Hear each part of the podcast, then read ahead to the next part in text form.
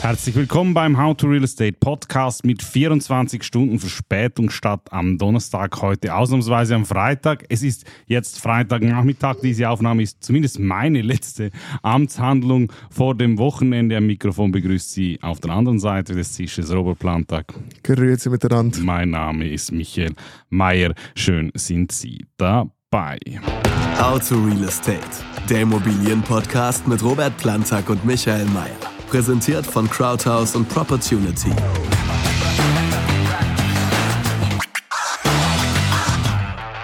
Beginnen wir mit der Frage der Woche und wir bleiben hartnäckig. Wir hatten ja letzte Woche eine Frage eines sehr treuen Zuhörers des Podcasts, wo wir nach weiteren Informationen gefragt haben. Es ging um Hypotheken und Rollover. Ähm, wir haben ihn gefragt, ähm, wo genau denn er früher solche Hypothekarmodelle ähm, äh, mit, wo er mit solchen Hypothekarmodellen gearbeitet hat. Seine Antwort, den Libor-Vertrag mit Rollover hatten wir seinerzeit mit der CS. Wir sind in den 1980ern auf den Libor umgestiegen, als man noch keine großen Erfahrungswerte damit hatte. Darum hatten wir als Sicherung die Möglichkeit offeriert bekommen, monatlich aus dem Libor zurück in die Variable zu wechseln und eben auch zurück.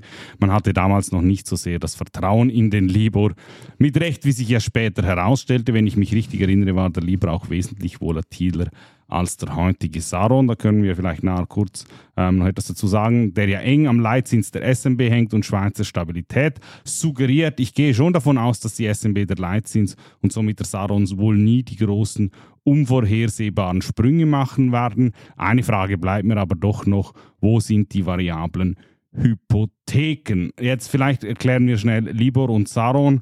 Ich mache es jetzt auch schnell aus dem Kopf, ich habe es nicht nachgeschaut, aber einfach grundsätzlich eigentlich das Prinzip, an was es sich richtet, rein, rein konstruktuell, ist eigentlich das gleiche. Der Unterschied ist einfach, Libor war nicht auf die Schweiz beschränkt, ähm, äh, Saron ist wirklich das Swiss Average Overnight und das ist wirklich ähm, dann äh, basierend auf Schweizer Zinsen und nicht ähm, London Zinsen. Ähm, ja, also ich äh, kann es ja vorlesen, also ja, genau. witzig. Hä? Was ist der Unterschied zwischen Libor und Saron? Der Saron unterscheidet sich vom Libor in verschiedenen Punkten. Er basiert auf tatsächlichen Transaktionen und Preisen, während der Libor aufgrund der fehlenden Geldmarktgeschäfte fast ausschließlich auf Expertenschätzungen beruht.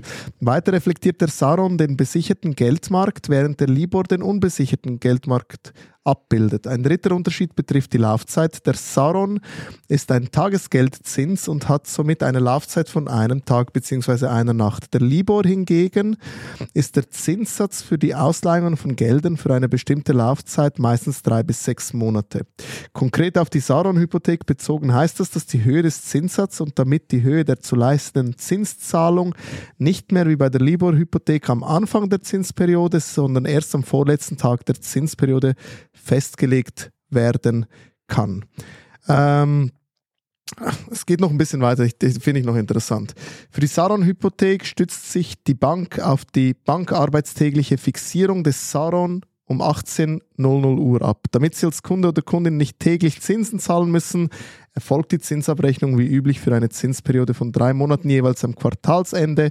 Auf den Durchschnitt. Genau, dazu wird der Saron Compound, Klammer, aufgezinster Saron gebildet. Er berechnet sich, indem die Saron Tagesgeldsätze über drei Monate aufgezinst äh, äh, werden. Ähm, ja, äh, ist eigentlich interessant, vor allem, äh, was, man, was man ja gesehen hat. Also, wenn man sich jetzt ein bisschen den Verlauf des Sarons anschaut, ist er eigentlich doch relativ stabil eigentlich an den Leitzins ja fast schon geklebt. Der ist ein bisschen drunter.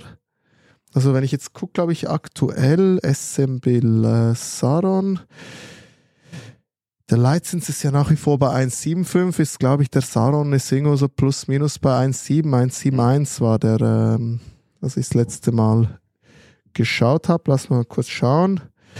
Das sagt also der Leitzins 1,75, Saron 1,70, Handelsschluss von gestern, das heißt heute um 18 Uhr ähm, wird er dann wieder aktualisiert.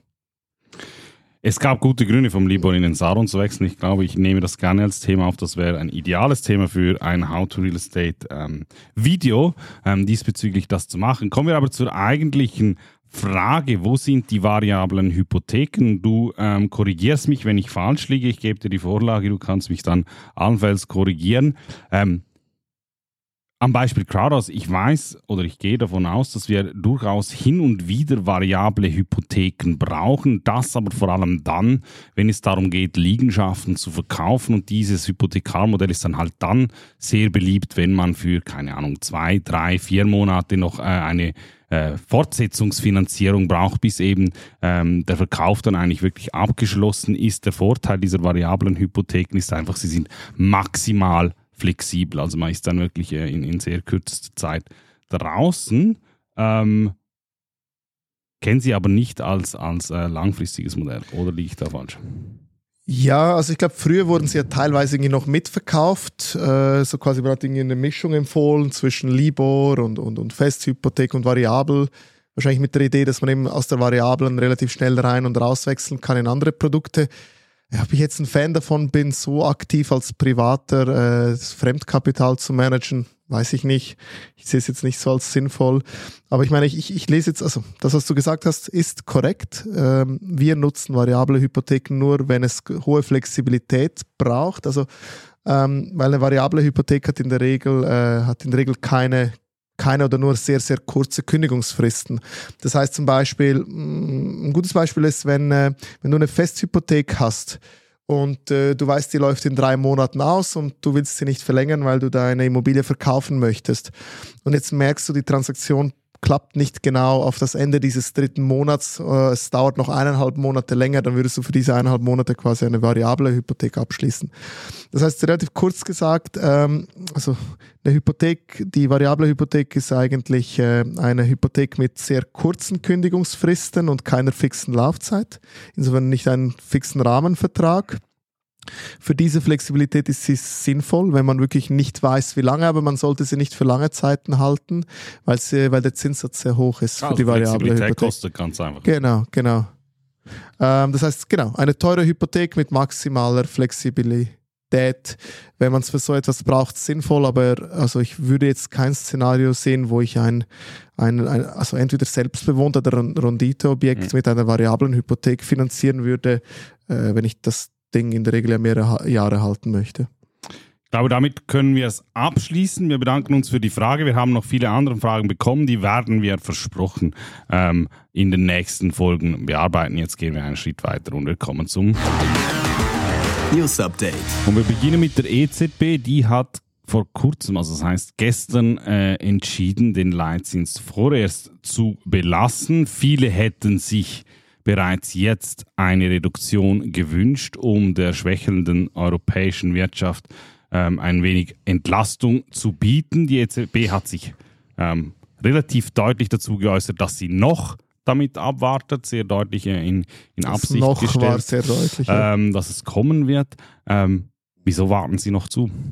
Ja, aber es war ja ein bisschen das, was wir gesagt haben, äh, wenn du dich erinnern kannst, Miki, ich glaube ich, einer der letzten Podcasts, wir halt sagen, ja, man ist jetzt halt in der schwierigen politischen Situation, nicht zu früh in die andere Richtung zu gehen. Äh, eben, die Inflation könnte ja irgendwie vielleicht nochmal zurückkommen und man versucht jetzt halt das noch ein bisschen auszureißen, wie weit das es geht, aber dieses noch war für mich so deutlich, dass es wirklich nur eine Frage der Zeit ist, bis wann äh, die Zinsen in die andere Richtung gehen. Vielleicht will man auch noch nicht zu früh äh, wieder die Gaudi an den äh, Finanzmärkten eröffnen, dass das nicht wieder die Inflation anstacheln könnte. Also hier gibt es wahrscheinlich diverse Gründe, aber ich glaube, einig sind sich alle, dass es langsam 5 vor 12 ist und mhm. äh, sicher keine, keine weiteren Erhöhungen kommen und, und, und die erste Reduktion wirklich nur noch eine Frage der Zeit ist. Und die andere Geschichte ist halt, es hängt halt alles ein bisschen auch zusammen. Das heißt, wir haben ja, glaube ich, auch beim, äh, beim FED haben wir ja auch noch keine Zinsen Zinssenkungen. Ähm, dass jetzt die EZB vorausprescht, bevor es die FED macht, wäre vielleicht auch eher was, äh, ich sage jetzt mal, was wir, glaube ich, vorher so noch nicht gesehen haben. Die ziehen eher hinterher. Vielleicht hat das äh, mitunter auch äh, eine Rolle dabei gespielt. Ganz wichtig auch zu verstehen, die EZB taktet er wesentlich kürzer bei den Zinsentscheiden, als dass das die SMB tut. Die SMB macht das ja alle drei Monate, die EZB äh, alle sechs Wochen. Also das heißt, auch wenn Sie äh, einen Stay-Entscheid treffen, ähm, dann haben Sie in sechs Wochen nochmal äh, die nächste Möglichkeit. Bei der SMB dauert das ja immer drei Monate. Fakt ist, auch die Europäische Zentralbank hat ein Zielband, das gleiche wie die SMB innerhalb der zwei Prozent und die europäische Inflation ist noch nicht dort in diesem Zielband. Ähm, aus dem Grund wird die EZB sich momentan der Linie treu bleiben und sagen, hey, wir haben dieses Ziel ähm, und wir werden dann beginnen, wenn wir dieses Ziel erreicht haben. Auf der anderen Seite der Druck auf wirtschaftliche Entlastung der wird steigen. Das sieht man auch sehr schön, ähm, wenn man sich anschaut momentan, ähm, was rein schon die ganze Streikthematik betrifft in Deutschland mit den Bauern, in, in Deutschland mit den Zügen. Ähm, ja, man sieht's. Also es knistert ganz gewaltig und äh, ja, da werden meines Erachtens spannende Zeiten auf uns zukommen. Äh, zweiter Punkt, News Update bin ich gestolpert, äh, eine Studie des IWF bezüglich Wohnungsnot und äh, ja, das ist nicht nur ein Thema, das in der Schweiz aktuell ist, sondern es gilt eigentlich in ganz Europa ähnliches, äh, ähnliche äh, Voraussetzungen. Man braucht eigentlich den Wohnraum, aber die Bautätigkeit wird eigentlich überall ähm, abgewürgt, ist nicht mehr vorhanden und das zeigt halt meines Erachtens sehr schön, was ich auch in einer der letzten Folge ähm, gesagt hat. Man kann diese Rechnung nicht ohne die Leute machen, die diesen Wohnraum einfach hinstellen ähm, wollen. Da spielen sicherlich die Zinsen auf der einen Seite eine Rolle, auf der anderen Seite einfach auch die Regulierung. Ähm, und wenn es dann halt einfach für diese Leute nicht mehr aufgeht, ja, dann hat man schlussendlich eben äh, bei der Bautätigkeit halt die Situation, vor der man jetzt genau steht. Ja, also da, äh, soll ich sagen, da habe ich ja fast nichts mehr hinzuzufügen. Das ist eigentlich genau das, was wir, was wir in letzter Zeit ständig, ständig besprochen haben. Ähm, ja, wo es halt schwierig ist. Wie, wie, wie, weißt du, wie möchtest du das am Ende des Tages, wie möchtest du das lösen, ohne dass du da Lockerungen hast, wo du mehr Wohnraum schaffen könntest? Ja, und eben, wie gesagt, es ist, es ist nicht nur in der Schweiz sehbar, sondern dieser Mechanismus überall anders auch. Dann noch sehr lustig, es wurde dann, äh, diese Studie wurde aufgenommen, unter anderem auch im Blick, äh, äh Klammer auf, eine unserer Lieblingszeitungen, Klammer zu. Ähm, einige Sachen, also auf der einen Seite, es ging halt, es ging da sehr darum, auf, auf Eigenheime, auf der einen Seite eben, sagt der Blick, Corona-Hype korrigiert, also grundsätzlich, dass dieser Preisrückgang, den man jetzt ähm, sieht und den man auf, auf verschiedenen äh, Dingen gesehen hat, dass das eigentlich äh, eine Korrektur äh, von. Haben wir das nicht auch schon gesagt, Micky, in unserem Podcast? es geht noch weiter. Das zweite, Verkäufer warten ab. Auch hier geht es immer insbesondere um den, um den Eigenheimmarkt, ein, ein Markt, der von Privatpersonen dominiert ist. Ähm, die sagen, okay, cool, ähm, wenn es Preisreduktionen gibt, da machen wir nicht Wind, da, da machen wir nicht mit, da, da gehen wir nicht mit und da haben wir halt möglichst viel Geduld. Lange Rede, kurze Sicht, lieber IWF, lieber Blick.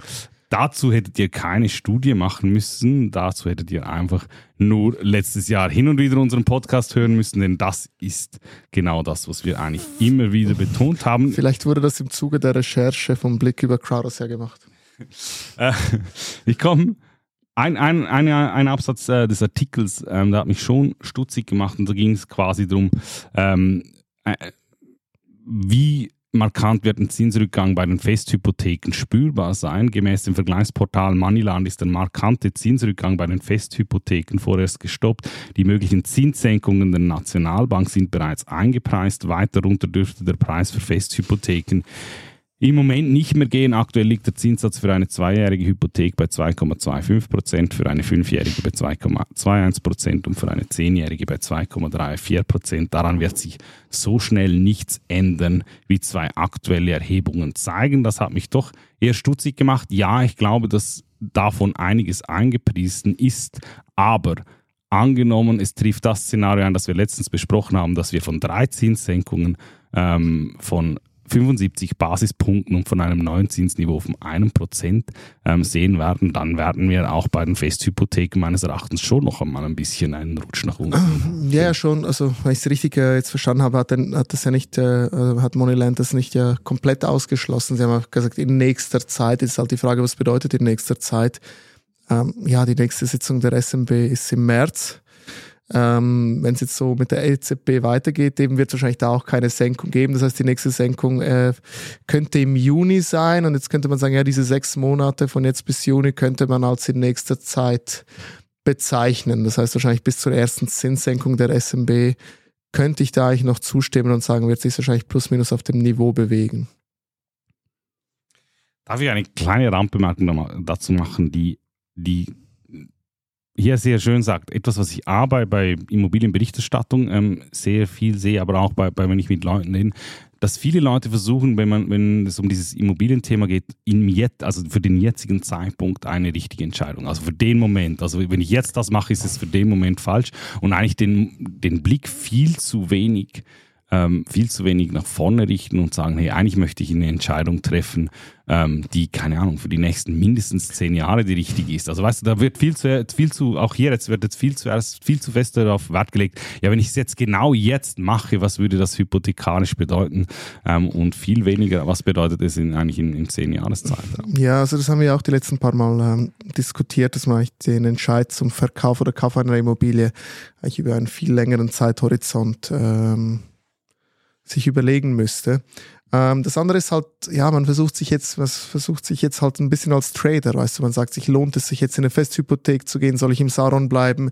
Man versucht halt kurzfristig zu optimieren, oder? Und jetzt sagst du halt, okay, jetzt hast du gesagt, Schaufensterpreis für eine Zehnjährige 2,3 Prozent. Das, das dünkt mich doch ziemlich tief. Aber jetzt musst du halt sagen, okay, Saron 1,7 plus typische Bankmarge von 0,6, da bist du bei 2,3 und da kriegst du eine Zehnjährige zu 2,3 und, und das ist halt die Momentaufnahme. Da sagst du, ja komm, soll ich jetzt in eine Zehnjährige gehen, dann habe ich die 2,3 wenigstens auf sicher. Oder soll ich vielleicht noch mal ein Jahr warten, dann fällt vielleicht äh, der, der Saron runter auf... Ähm, weiß nicht was, 0,7 oder 1% plus Marge, dann bin ich dann bei 1,6. Über welchen Zeitraum habe ich dann quasi die Zinsersparnis? Also ich denke, das sind diese Überlegungen, die da, die da reinfließen. Wie optimiere ich mein Fremdkapital oder die Fremdkapitalkosten heute und auch in den nächsten Jahren?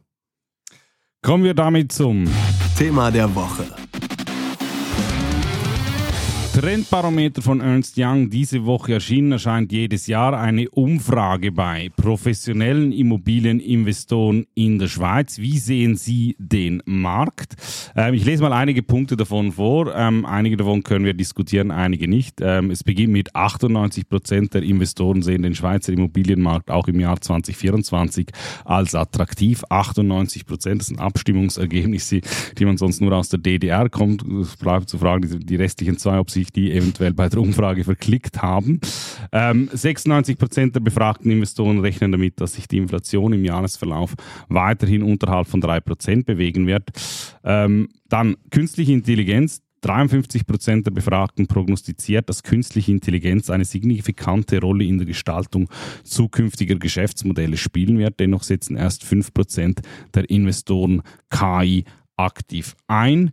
Und dann eigentlich einer der Hauptpunkte, ESG-Kriterien immer wichtiger. 85 Prozent der Befragten geben an, dass die Preisdifferenz bei grünen und braunen Immobilien weiterhin zunehmen wird. Ähm, grüne Immobilien und braune Immobilien, braune vom von der Kohle, ähm, also quasi alte äh, Energiesysteme gegen neue Energiesysteme. Ähm, ja, das ist das, was man eigentlich bei den Institutionellen schon ähm, sich viele auf die Fahne wahrscheinlich geschrieben haben für dieses Jahr Portfoliobereinigung. Ähm, ja, also ich, ich bin mir nicht sicher. Jetzt bin ich ein bisschen verwirrt, weil ich weiß nicht, ob wir das am Investment Committee diskutiert haben, wo du ja auch teilgenommen hast, oder ob das wirklich schon am, äh, äh, am, letzten, am letzten Podcast war. Kannst du mich vielleicht kurz aufklären, Vicky? Wir haben es also beid, beiden. beiden. Also wir haben, wir haben sicherlich einen Podcast diskutiert, aber wir haben im Investment Committee sicherlich auch ein Augenmerk darauf gerichtet, dass halt einfach, ja, also sagen wir es mal so, es steht im Raum, in der Branche, in der Branche steht es im Raum, dass institutionelle Portfoliobereinigungen machen bei braunen Immobilien. Insbesondere klein und, also klein und dreckig, sagen wir es mal so. Klingt rassistisch. Ja, ja. Ähm, aber der, der, Teil vom Portfolio, das... Ähm, äh, so ist es. Also so scheint es zu sein. Das ist so ein bisschen die, die, das, was wir am Markt hören. Das scheint so ein bisschen die Liegenschaften zu sein, die wohl nicht so viele Leute wollen.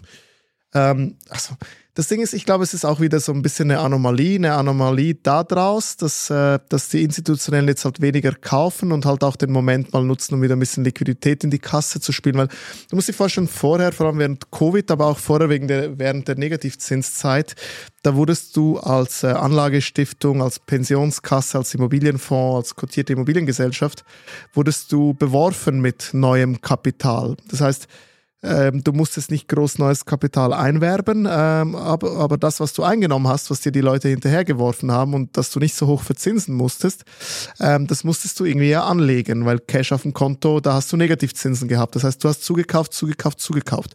Und jetzt hast du einen Moment, wo es halt, wo das Fundraising deutlich schwieriger ist Das heißt, du kriegst nicht so viel neue Liquidität in dein Vehikel. Vielleicht hast du gewisse Anteile, die du zurücknehmen musst. Oder ich sage jetzt mal eben, äh, äh, ich sage jetzt mal, willst deine Quote ein bisschen verbessern, dein Fremdkapital reduzieren.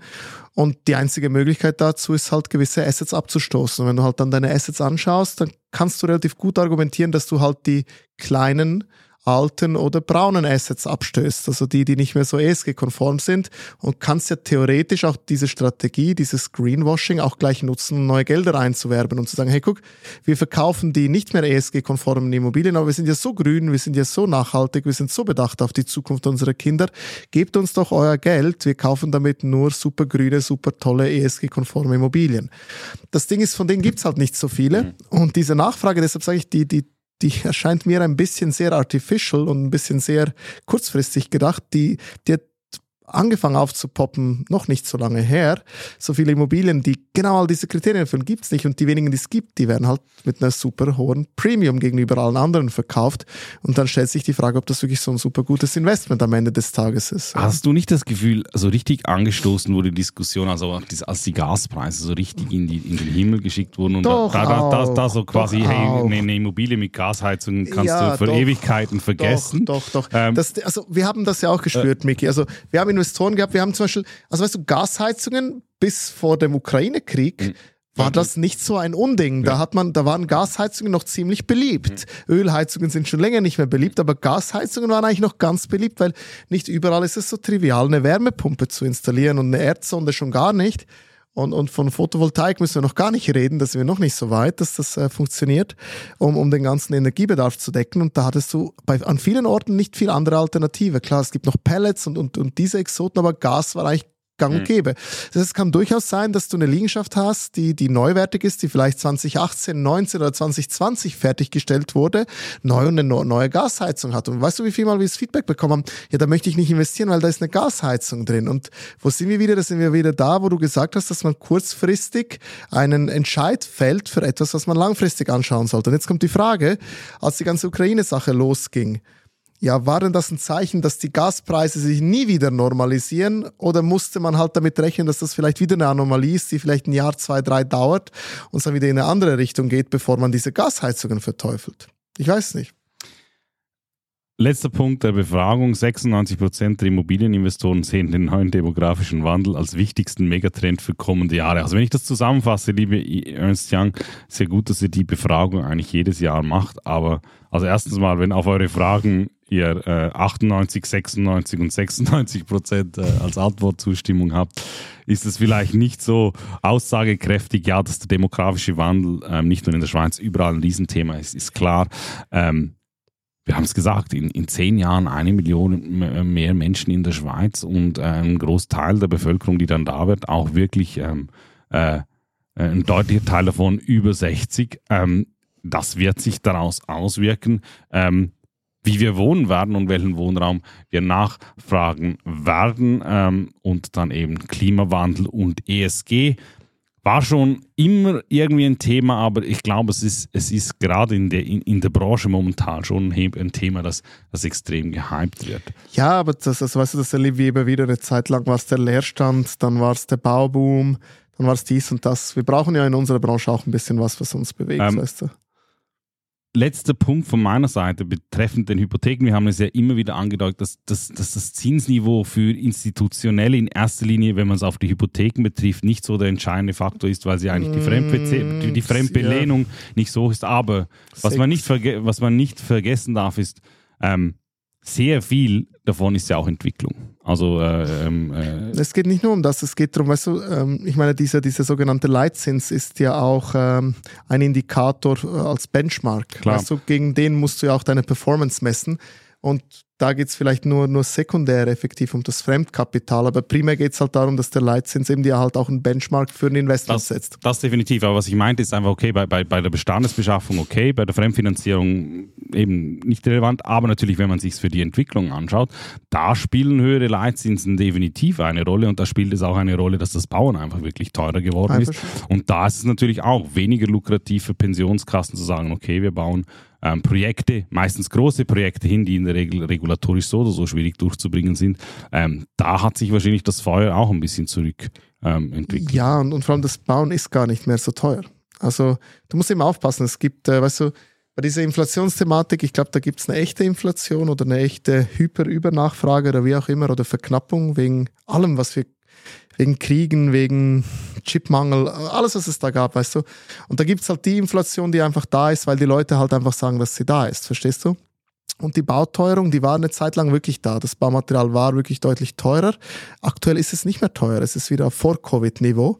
Teilweise sogar ein bisschen drunter. Aber die Leute erzählen dir halt, vor allem die Leute vom Bau erzählen immer noch gerne, dass die Bauteuerung da ist, damit sie ihre Bauten teurer verkaufen können. Aber ich habe mit Bauen zu tun. Die Preise sind nicht mehr da, wo sie waren. Das kann ich dir wirklich aus erster Hand, kann ich dir das bestätigen.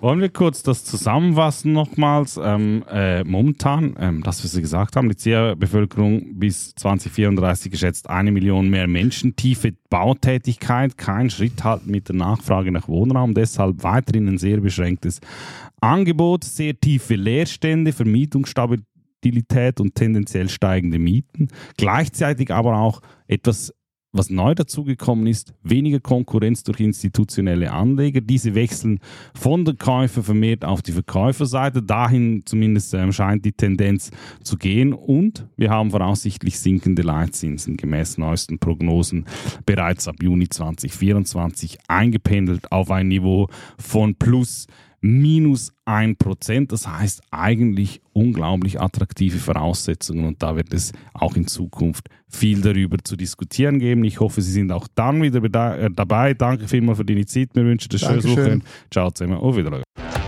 Den How to Real Estate Podcast gibt es jede Woche neu auf allen Podcast-Kanälen und auf YouTube.